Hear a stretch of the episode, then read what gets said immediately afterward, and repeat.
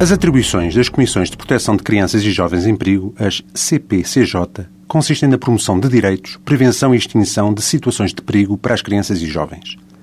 Para que as atribuições referidas possam ser alcançadas, a Lei de Proteção de Crianças e Jovens em Perigo define as competências necessárias ao funcionamento da Comissão de Proteção. Assim, e por isso, a Comissão de Proteção pode funcionar em duas modalidades: na modalidade alargada ou na modalidade restrita. A comissão alargada é composta por representantes da sociedade em geral, como seja um representante do município a indicar pela Câmara ou pela freguesia, um representante da Segurança Social, de preferência técnico com formação em Serviço Social, Psicologia ou Direito, um representante dos serviços do Ministério da Educação, de preferência professor com especial interesse e conhecimentos na área das crianças e dos jovens em perigo, um médico em representação dos serviços de saúde, um representante das instituições particulares de solidariedade social com competência na área da proteção de crianças e jovens.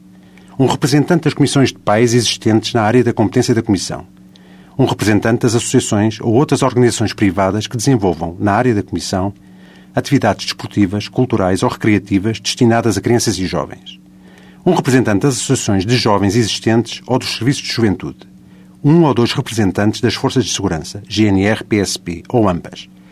Quatro pessoas designadas pela Assembleia Municipal ou pela Assembleia de Freguesia, e os técnicos que venham a ser cooptados pela Comissão com formação designadamente em Serviço Social, Psicologia ou Direito, ou cidadãos com especial interesse pelos problemas da infância e juventude.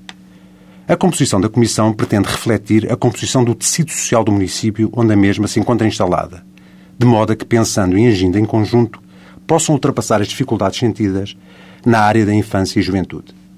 O que se pretendeu com o chamamento destas entidades à Comissão de Proteção foi, no fundo, envolver e responsabilizar toda a sociedade na promoção e proteção das crianças e jovens.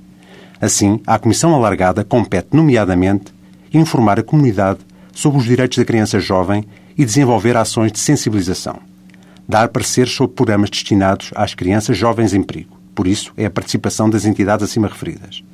Analisar a informação semestral sobre os processos iniciados e os pendentes na Comissão Restrita Significa, assim, que a atuação da Comissão de Proteção na modalidade alargada é essencialmente preventiva e de promoção dos direitos. É mais discreto, mas a longo prazo dará bons frutos. É informando, formando, prevenindo e promovendo que mudamos mentalidades e consolidamos direitos.